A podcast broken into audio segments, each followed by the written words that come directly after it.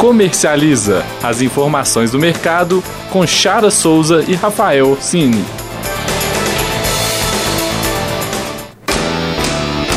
Oito e meia, 8 horas 30 minutos. Boa noite. Hoje é 15 de junho de 2016. Vamos aos destaques desta edição do programa Comercializa, com a apresentação de Rafael Orsini e Chara Souza.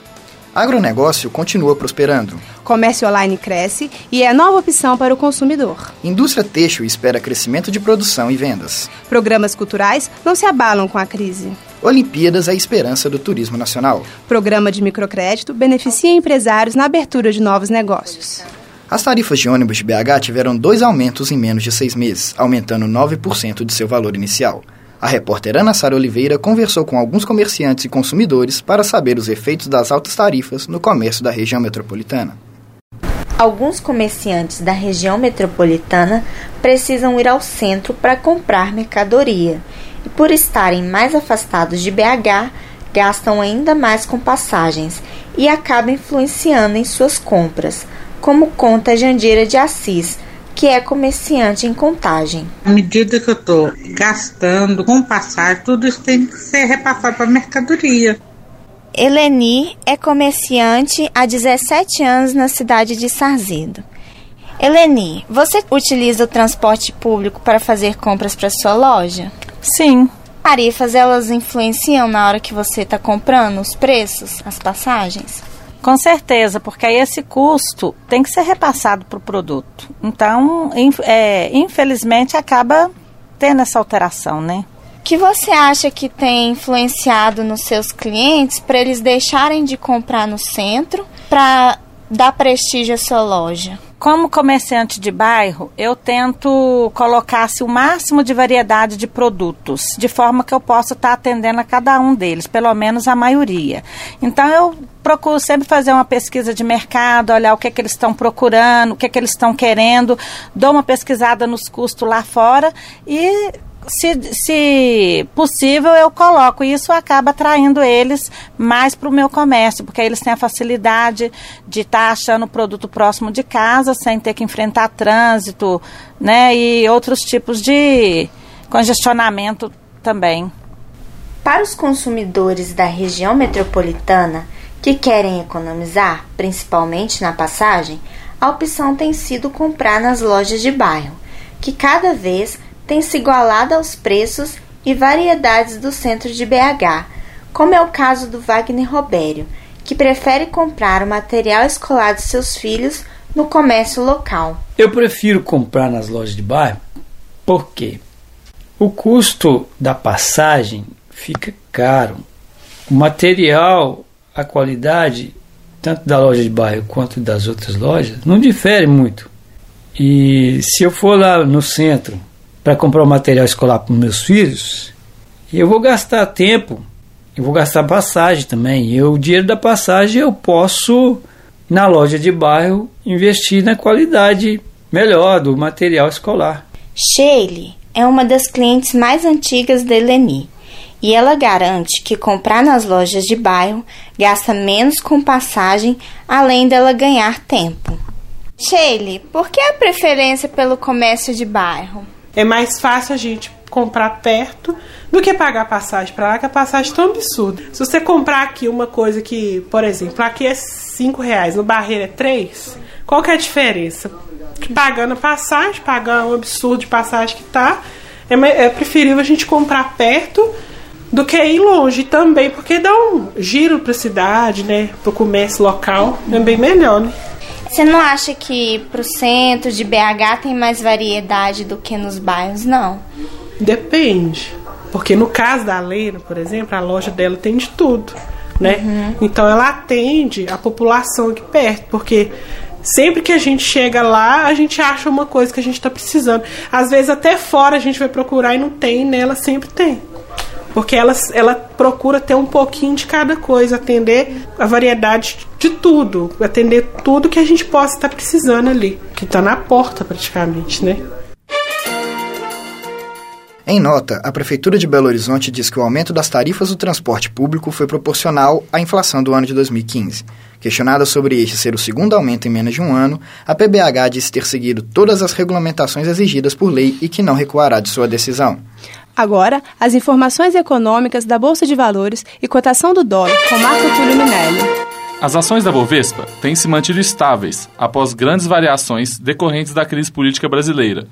O dólar vem mantendo sua semana de alta, sendo cotado a R$ 3,48 para a venda e R$ 3,51 para a compra. A Bolsa de Valores permanece a semana em alta, chegando aos 49.600 pontos. Obrigada pelas informações, Marco Túlio. O agronegócio é um dos setores mais prósperos da economia brasileira. Em 2015, bateu recorde na produção de aves e suínos e as previsões para o fechamento de 2016 são animadoras. A expectativa para o agronegócio é melhor do que para o resto da economia brasileira em 2016. Para o PIB do setor, a promessa é de crescimento entre 2 e 2,5% segundo a ABAG, Associação Brasileira de Agribusiness. Nesse âmbito, observa-se a avicultura e a suinocultura como alavancas para o renascimento financeiro do Brasil. O abate de suínos bateu recorde em 2015. Nesse mesmo período, o país voltou a ser o segundo maior produtor de frangos do mundo. De acordo com o IBGE, o Brasil abateu mais de 10 milhões de suínos no terceiro trimestre de 2015 e a expectativa é que esse número cresça em 2016. O gerente de negócios da Reagro, André Bruzi Correia, está otimista com relação ao setor. O Brasil é um grande exportador e está muito à frente de muitos países quando se trata né, do, do agronegócio. A oferta de animais né, para abate é, nesse ano de 2016 é, pode esperar 40 milhões de cabeças. E no setor avícola, o Brasil se consolidou como o segundo maior produtor de frangos do mundo. André Bruzi fala ainda das oportunidades de investimento em tecnologia e modernização do setor. Eu estive no Avsui, né, no mês passado, e pude perceber assim, o grande avanço previsto para ampliação de tecnologia nesse setor de aves, né, nos ovos e suínos. E assim, que de fato esse avanço será aplicado. Isso, assim, com certeza absoluta, né, vai atrair investidores. Outro setor de foco é o da produção de milho, matéria-prima da produção de carnes, recentemente assumiu o papel de impulsionador do agronegócio dando ao país o título de segundo maior exportador mundial do insumo. Tudo isso impulsionado pela demanda asiática por proteína animal e também ao câmbio favorável às exportações, aumentando a rentabilidade do setor. O Brasil é um país muito favorável para a produção agrícola e isso né, é um dos principais fatores que torna responsável pelo sucesso desse setor é, ele praticamente se autossustenta né, na linha produtiva. Este cenário promissor gera oportunidades tanto para o pequeno, médio e grande produtor, quanto para as empresas de diversos segmentos da cadeia de produção de proteína animal, como, por exemplo, ambiência, máquinas e equipamentos, saúde animal, infraestrutura para a granja, manejo, logística, genética, grãos e muito mais. A expectativa é que o setor cresça ainda mais e gere bons resultados para o país. Jennifer Borges para Comercializa. O Programa de microcrédito do governo federal beneficia pequenos empresários na abertura de novos negócios em Belo Horizonte. Mais detalhes na reportagem.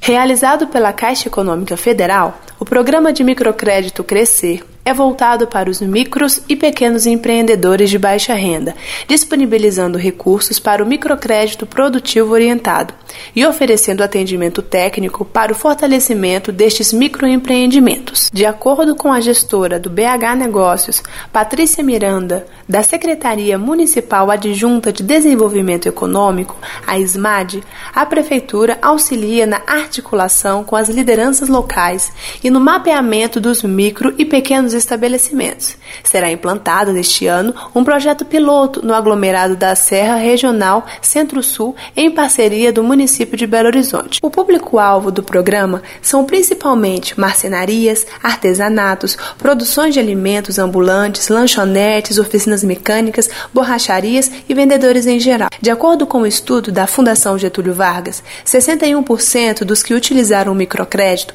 saíram da linha de extrema pobreza e que, entre o período do primeiro ao último empréstimo, o empreendedor teve seu lucro aumentado em 35%.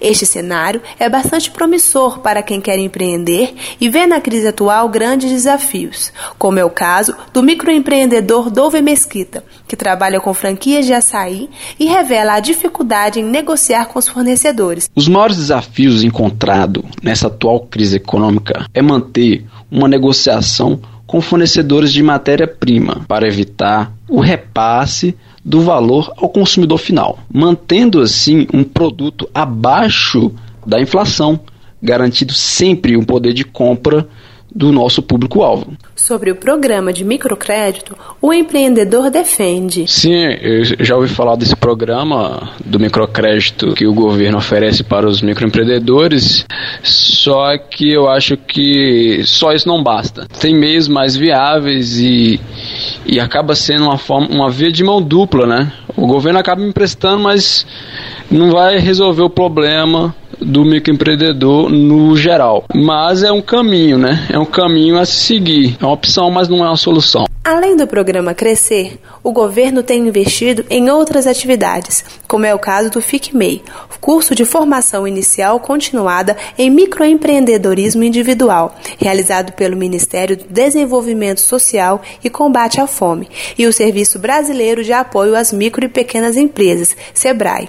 Tem o objetivo de fortalecer empreendimentos da população de baixa renda, os ajudando a entender melhor o mercado, como é o caso do senhor senhor Edmar Miranda, microempreendedor na área automotiva, que opina sobre esses investimentos do governo. Olha, as medidas que o governo poderia tomar para melhorar a vida do microempreendedor individual é continuar e melhorar cada dia mais com esses, esses microcursos que eles estão dando, que são gratuitos, né? Que ajuda muito, né? Às vezes pessoas que não têm tantas condições assim de, de ficar pagando cursos caros, igual o curso que eu fiz, que foi gratuito, fique meio. O governo deveria continuar mesmo fazendo essas parcerias com esses microempreendedores, montar aí algumas equipes de visitas ah, nas lojas dos microempreendedores para poder falar de até mesmo assim de alguns pontos negativos, alguns pontos positivos, onde deve continuar, onde não deve. Montar algumas parcerias diferenciadas, é, totalmente voltada para o microempreendedor. Com esses programas, o governo impulsiona microempreendedores e comerciantes e espera contribuir na emancipação da pobreza, criando novos postos de trabalho e renda, promovendo a inserção social e econômica, com redes solidárias e inclusão no processo produtivo, fortalecendo assim a cidadania. O microempreendedor apoia a iniciativa. Olha, o microcrédito ele é uma boa e grande é, iniciativa, né? Que ele ajuda no crescimento do microempreendedor. É, vai ajudar muito na visão do que, que, realmente você precisa, o que realmente é necessidade, do porquê que você está pegando aquele crédito, mas, enfim, ele é, é um grande empurrão aí é, para mim, para muitos outros aí que está é, querendo crescer ele é um, foi uma maravilha. Chara Souza para Comercialize. Após o intervalo, o crescimento do comércio eletrônico. Indústria têxtil espera crescimento. Programas culturais não se abalam com a crise. Olimpíadas é a esperança no turismo nacional. Ser respondido e quem sabe ajudar. Aí a ficha foi uma. Não é que depois de um tempo ele passa a observar as marcações na parede. Mamãe, mamãe, pronto, vamos, já tá na hora. A plataforma de novo.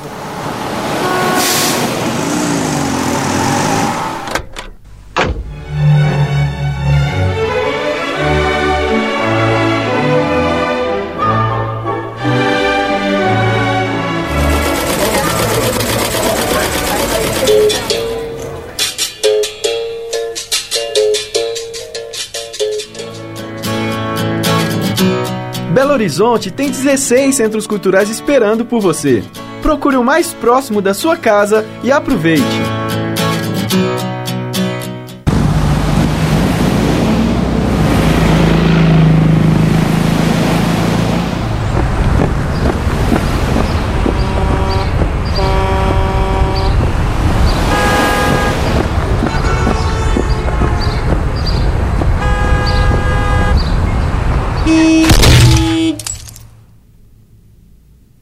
Pedestre, você também faz parte do trânsito. Use sempre a faixa ou a passarela ao atravessar ruas, avenidas ou vias de trânsito rápido. Preserve sua vida. São 8 horas e 45 minutos. As lâmpadas incandescentes não serão mais vendidas no Brasil. Quem não atender à legislação poderá ser multado pelo Instituto Nacional de Metrologia, Qualidade e Tecnologia, o INMETRO. A restrição estabelecida em uma portaria interministerial de 2010 terminará o processo de substituição em 30 de junho. Enquanto uma lâmpada incandescente de 60 watts tem a média de preço de R$ 2,50, a fluorescente compacta custa R$ 8,90 e a lâmpada de LED custa R$ 34,90. Mesmo custando mais que a incandescente, a lâmpada fluorescente já teve seu preço reduzido nos últimos 10 anos e sua economia fica entre 75% a 80%. O Mercado Mineiro realizou pesquisa sobre os valores dos postos de combustíveis em Belo Horizonte. Quem traz as informações é a repórter Ana Sara Oliveira. Os postos de combustíveis da capital mineira apresentam uma variação de até 18% no valor da gasolina. É o que aponta a mais recente pesquisa do site Mercado Mineiro. O Alto Posto Expresso é o posto que vende a gasolina mais barata, no valor de R$ 3,36 em contrapartida, existem três postos vendendo a mesma gasolina, comum por R$ 3,99. É bom o consumidor pesquisar antes de abastecer e ficar atento. Muitos postos fazem promoção para quem pagar no dinheiro, inflacionando o preço para quem utiliza o cartão. Obrigada pelas informações, Ana Sara. O comércio eletrônico é cada vez mais utilizado pelos consumidores brasileiros, sendo um mercado que continua crescendo independente da crise. Além da variedade de produtos e marcas, os consumidores encontram diversas ofertas para economizar. O comércio eletrônico tem se tornado uma alternativa para o consumidor que deseja pesquisar preços sem sair de casa. Só em 2014, o crescimento do setor foi de 24% e a tendência é que o número de compradores seja cada vez maior. Segundo Bruno Gonçalves, um dos donos da loja de roupas 442, a internet é um dos maiores meios de divulgação. Busca cliente divulgando, fazendo campanhas nas redes sociais, Facebook, Instagram, Twitter. Para alcançar cada vez mais mercado, a 442 fideliza o comprador com descontos em compras. Promoção tem para novos compradores. Todo mundo que faz a primeira compra tem 10% de desconto. Quem compra a partir de 199 reais não paga o frete. Além dos descontos, os clientes do comércio eletrônico têm buscado outras opções para gastar o menor valor possível nas suas compras. Para isso, existe o sistema de cashback, que retorna um percentual do valor gasto nas lojas diretamente para o cliente.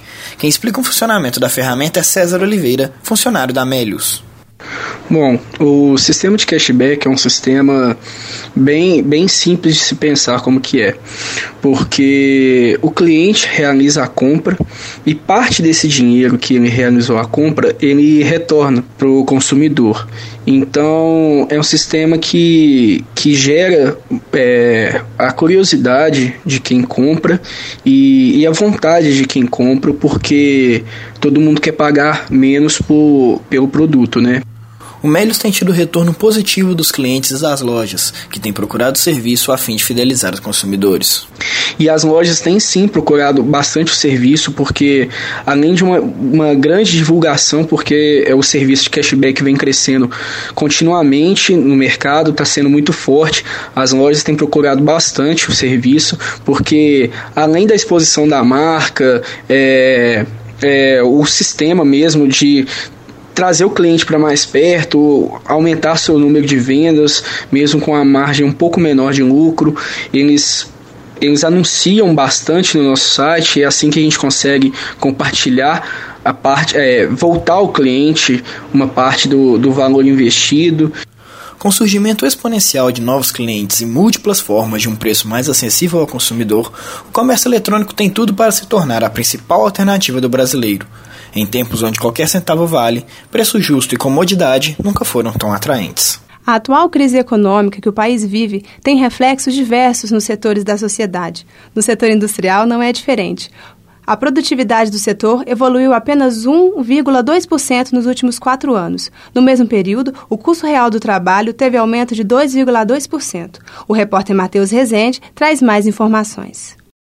A grave crise que o país vive traz influência em vários setores da economia.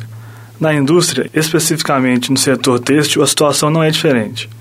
Para entender melhor e buscar alternativas para contornar a crise, eu converso com Renato Jardim, coordenador da área internacional da ABIT, Associação Brasileira de Indústria Têxtil e Confecção. Renato, como a crise influencia o setor?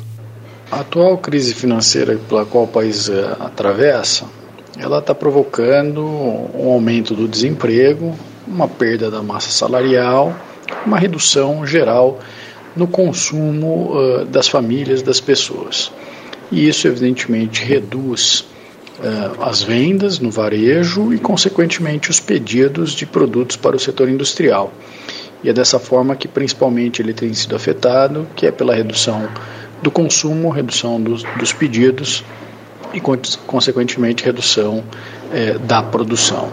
É, além disso, também o investimento fica muito afetado, já que as incertezas, as inseguranças trazidas pelas, pela crise, elas levam as empresas a uma posição mais conservadora na sua decisão de investir que se soma também ao fato da capacidade instalada é, haver uma sobra e, portanto, desestimulando novos investimentos. Há alguma perspectiva de melhora para o setor? Perspectiva de melhora para o setor industrial está intimamente ligada à melhoria das condições políticas e econômicas do país, ou seja, da sua saída da crise, do retorno do crescimento.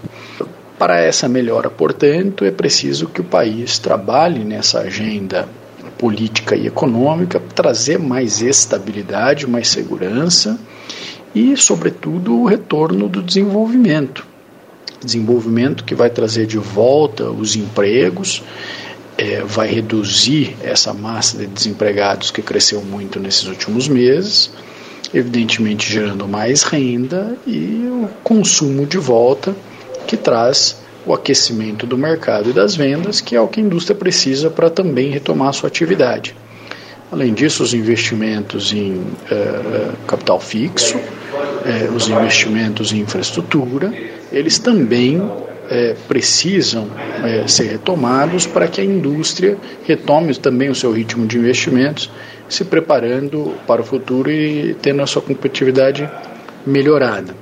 O que podemos esperar para os próximos meses? Os próximos meses deverão ser marcados por dificuldades ainda. Não há uma perspectiva de que essa retomada, de que essa estabilidade aconteça nos próximos meses.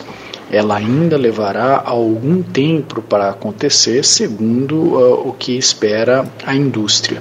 São muitos os ajustes que precisam ser implementados são difíceis e a instabilidade do cenário político às vezes impede e prejudica que medidas sejam efetivamente aplicadas. É, então, não, não são medidas que vão dar resultados de curto prazo e que, portanto, nos próximos meses nós devemos ainda seguir sentindo os resultados dessa grave crise. É, a tendência é que as coisas é, melhorem aos poucos, mas é, para os próximos meses, até o final desse ano, ainda nós não vamos vislumbrar ou ver uma melhoria efetiva. A melhoria efetiva, a inversão dos números negativos, somente devem ocorrer para os anos de 2017, 2018 em diante. Obrigado, Renato. Ao que parece, nos resta apenas esperar e nos preparar para tempos ainda mais difíceis.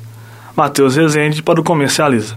Em nota, a Central Única dos Trabalhadores, a CUT, convoca os trabalhadores para uma Assembleia Geral neste domingo, às 8 horas da manhã. Na reunião, serão discutidos, entre outros assuntos, aumento do piso salarial para os trabalhadores da indústria e uma possível greve geral, caso as reivindicações de 30% de aumento e diminuição nas horas de trabalho não sejam aceitas. A Assembleia acontece neste domingo, às 8 horas da manhã, na sede da CUT, em Contagem. Com a alta popularidade dos filmes de super-heróis e das comédias nacionais, o setor cinematográfico mantém o crescimento dos últimos anos. Não importa a idade, crianças, jovens e adultos separam tempo e dinheiro para saborear as delícias da sessão pipoca. Para muitos, uma atividade como essa é indispensável para relaxar e distrair. Confira a reportagem da repórter Laís Marissa. Apesar da crise econômica que encareceu a vida da população brasileira, diversão e entretenimento não têm faltado.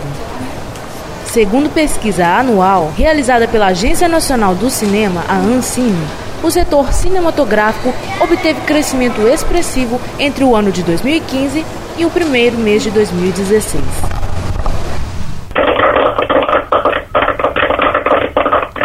A gerente de cinema Márcia, de um dos shoppings mais frequentados em Belo Horizonte, situado no bairro União, conta um pouco sobre o sucesso do cinema nos últimos anos. Quais são as maiores procuras de filme? Os filmes de maiores movimentos são os de super-heróis, né? Que é o Batman, que a gente teve o X-Men, né? E alguns desenhos, né? Que chamam a atenção de crianças. Que é, vem a família toda e, né? Consequentemente, consome mais, né? O cinema nacional ele tem sido mais procurado? Depende do filme, do conteúdo, né? Então tem melhorado, sim, mas a procura ainda continua pelos, por, por outros filmes. Por alto, quanto que uma família um grupo de amigos qualquer gastaria num dia de cinema? Varia, depende do dia, tem dias promocionais, né? Então, em torno de uns 40 a 80 reais. Houve recordes de bilheterias nos cinemas de todo o país, com aproximadamente 172,9 milhões de espectadores, um aumento de 11,1% em relação ao ano de 2014. Meu nome é Carolina, eu tenho 22 anos e normalmente quando eu venho ao cinema eu gosto de ver filmes é, ligados a super-heróis, como da Marvel, da DC, e eu gosto de ver comédia romântica.